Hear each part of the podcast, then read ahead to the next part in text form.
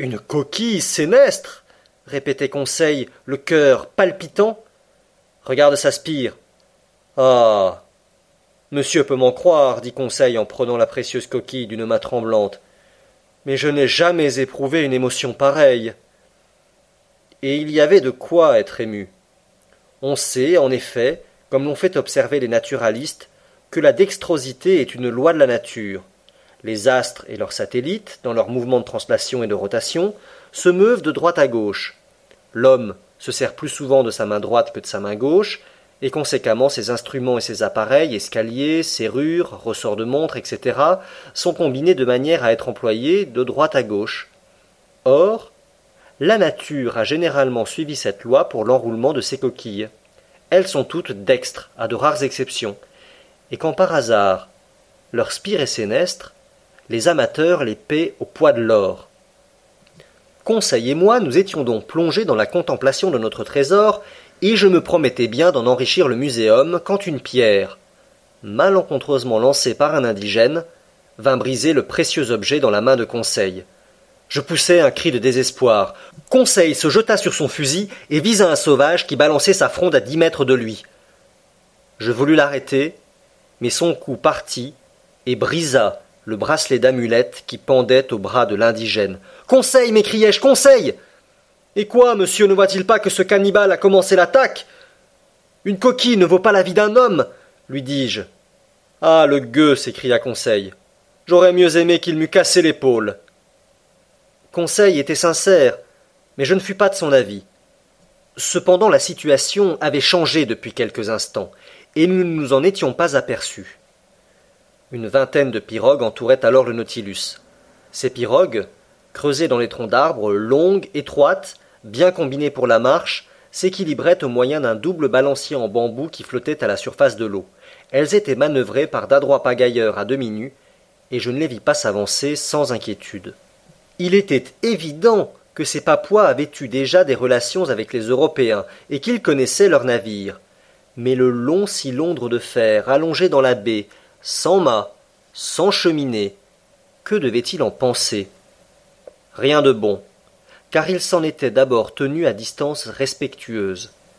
Cependant, le voyant immobile, il reprenait peu à peu confiance et cherchait à se familiariser avec lui. Or, c'était précisément cette familiarité qu'il fallait empêcher. Nos armes, auxquels la détonation manquait, ne pouvaient produire qu'un effet médiocre sur ces indigènes qui n'ont de respect que pour les engins bruyants. La foudre, sans les roulements du tonnerre, effraierait peu les hommes, bien que le danger soit dans l'éclair, non dans le bruit. En ce moment, les pirogues s'approchèrent plus près du Nautilus, et une nuée de flèches s'abattit sur lui. Diable, il grêle, dit Conseil, et peut-être une grêle empoisonnée. Il faut prévenir le capitaine Nemo, dis-je en rentrant par le panneau. Je descendis au salon, je n'y trouvais personne. Je me hasardai à frapper à la porte qui s'ouvrait sur la chambre du capitaine. Un Entrez me répondit. J'entrai, et je trouvai le capitaine Nemo plongé dans un calcul où les X et autres signaux algébriques ne manquaient pas. Je vous dérange? dis-je par politesse. En effet, monsieur Aronnax, me répondit le capitaine. Mais je pense que vous avez eu des raisons sérieuses de me voir. Très sérieuses. Les pirogues des naturels nous entourent, et dans quelques minutes nous serons certainement assaillis par plusieurs centaines de sauvages.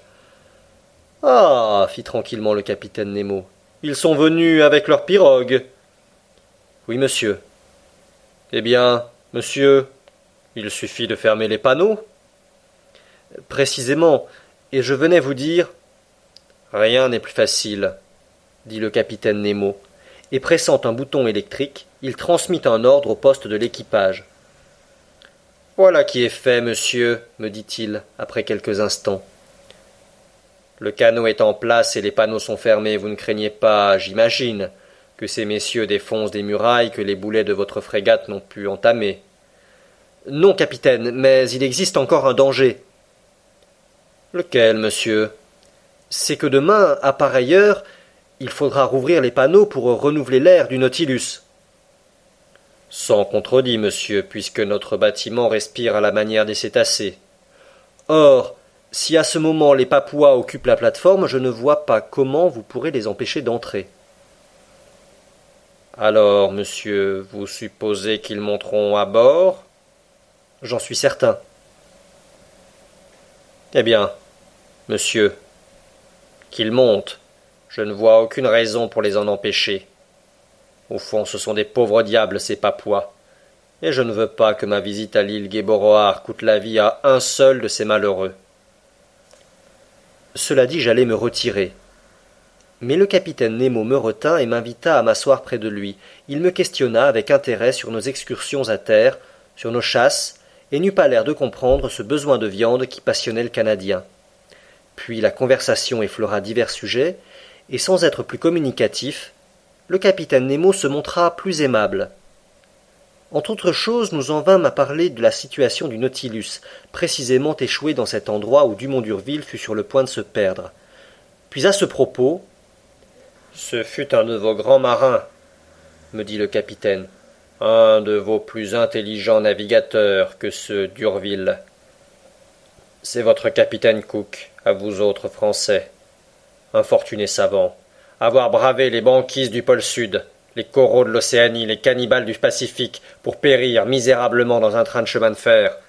Si cet homme énergique a pu réfléchir pendant les dernières secondes de son existence, vous figurez-vous quelles ont dû être ses suprêmes pensées En parlant ainsi, le capitaine Nemo semblait ému, et je porte cette émotion à son actif.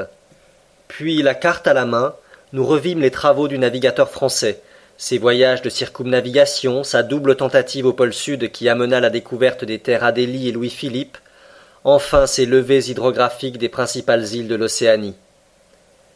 Ce que votre Durville a fait à la surface des mers, me dit le capitaine Nemo, je l'ai fait à l'intérieur de l'océan, et plus facilement, plus complètement que lui. L'astrolabe et la zélée, incessamment ballottés par les ouragans, ne pouvaient valoir le Nautilus, tranquille cabinet de travail, et véritablement sédentaire au milieu des eaux. Cependant, capitaine, dis-je, il y a un point de ressemblance entre les corvettes de Dumont d'Urville et le Nautilus. Lequel, monsieur? C'est que le Nautilus s'est échoué, comme elle.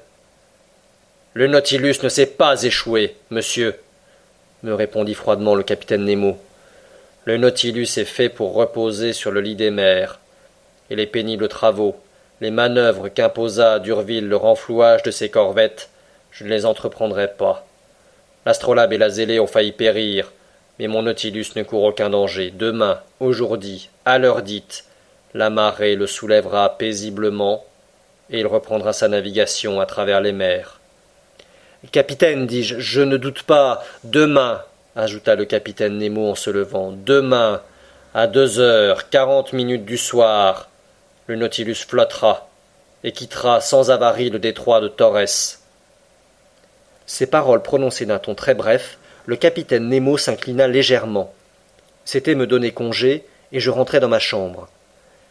Là, je trouvai Conseil qui désirait connaître le résultat de mon entrevue avec le capitaine. Mon garçon, répondis-je, lorsque j'ai eu l'air de croire que son Nautilus était menacé par les naturels de la Papouasie, le capitaine m'a répondu très ironiquement. Je n'ai donc qu'une chose à te dire. Aie confiance en lui et va dormir en paix. Monsieur n'a pas besoin de mes services Non, mon ami. Que fait Ned Land? Que monsieur m'excuse, répondit Conseil. Mais l'ami Ned confectionne un pâté de kangourou qui sera une merveille. Je restai seul. Je me couchais, mais je dormis assez mal. J'entendais le bruit des sauvages qui piétinaient sur la plateforme en poussant des cris assourdissants. La nuit se passa ainsi, et sans que l'équipage sortît de son inertie habituelle. Il ne s'inquiétait pas plus de la présence de ces cannibales que les soldats d'un fort blindé ne se préoccupent des fourmis qui courent sur son blindage. À six heures du matin, je me levai. Les panneaux n'avaient pas été ouverts. L'air ne fut donc pas renouvelé à l'intérieur, mais les réservoirs, chargés à toute occurrence, fonctionnèrent à propos et lancèrent quelques mètres cubes d'oxygène dans l'atmosphère appauvrie du Nautilus. Je travaillai dans ma chambre jusqu'à midi, sans avoir vu même un instant le capitaine Nemo. On ne paraissait faire à bord aucun préparatif de départ. J'attendis quelque temps encore, puis je me rendis au grand salon. La pendule marquait deux heures et demie. Dans dix minutes, le flot devait avoir atteint son maximum de hauteur, et si le capitaine Nemo n'avait point fait une promesse téméraire, le Nautilus serait immédiatement dégagé. Sinon, bien des mois se passeraient avant qu'il pût quitter son lit de corail. Cependant, quelques tressaillements avant-coureurs se firent bientôt sentir dans la coque du bateau. J'entendis grincer sur son bordage les aspérités calcaires du fond corallien.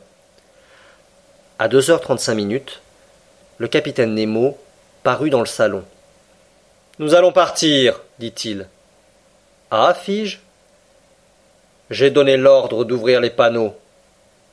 Et les Papouas Les Papouas, répondit le capitaine Nemo, haussant légèrement les épaules. Ne vont-ils pas pénétrer à l'intérieur du Nautilus? Et comment? En franchissant les panneaux que vous aurez fait ouvrir. Monsieur Aronnax, répondit tranquillement le capitaine Nemo, on n'entre pas ainsi que par les panneaux du Nautilus même quand ils sont ouverts. Je regardai le capitaine. Vous ne comprenez pas me dit-il. Aucunement. Eh bien, venez, et vous verrez. Je me dirigeai vers l'escalier central. Là, Ned Land et Conseil, très intrigués, regardaient quelques hommes de l'équipage qui ouvraient le panneau, tandis que des cris de rage et d'épouvantables vociférations résonnaient au dehors. Les mantelets furent rabattus extérieurement, vingt figures horribles apparurent, mais le premier de ces indigènes qui mit la main sur la rampe de l'escalier, rejeté en arrière par je ne sais quelle force invisible, s'enfuit, poussant des cris affreux et faisant des gambades exorbitantes. Dix de ses compagnons lui succédèrent, dix eurent le même sort. Conseil était dans l'extase. Ned Land, emporté par ses instincts violents, s'élança sur l'escalier, mais dès qu'il eut saisi la rampe à deux mains, il fut renversé à son tour. Mille diables s'écria-t-il, je suis foudroyé. Ce mot m'expliqua tout. Ce n'était plus une rampe, mais un câble de métal, tout chargé de l'électricité du bord, qui aboutissait à la plateforme. Quiconque la touchait ressentait une formidable secousse, et cette secousse eût été mortelle si le capitaine Nemo eût lancé dans ce conducteur tout le courant de ses appareils. On peut réellement dire qu'entre ses assaillants et lui, il avait tendu un réseau électrique que nul ne pouvait impunément franchir. Cependant, les Papouas épouvantés avaient battu en retraite, affolés de terreur. Nous, moitié riants, nous consolions et frictionnons le malheureux Ned Land qui jurait comme un possédé. Mais en ce moment, le Nautilus, soulevé par les dernières ondulations du flot, quitta son lit de corail à cette quarantième minute exactement fixée par le capitaine. Son hélice battit les eaux avec une majestueuse lenteur, sa vitesse s'accrut peu à peu, et naviguant à la surface de l'océan, il abandonna, sain et sauf, les dangereuses passes du détroit de Torres.